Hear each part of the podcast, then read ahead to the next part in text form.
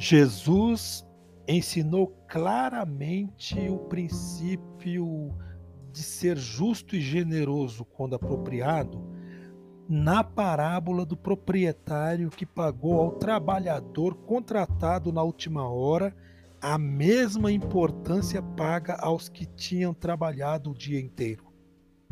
Quando confrontado a esse respeito por um dos que tinham trabalhado o dia todo, o proprietário replicou: Amigo, não te faço injustiça.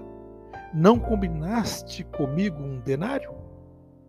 Toma o que é teu e vai-te, pois quero dar a este último tanto quanto a ti.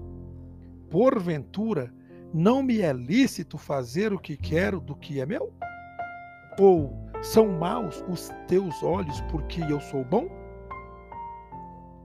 Portanto, seja justo com todos e generoso quando a generosidade é devida.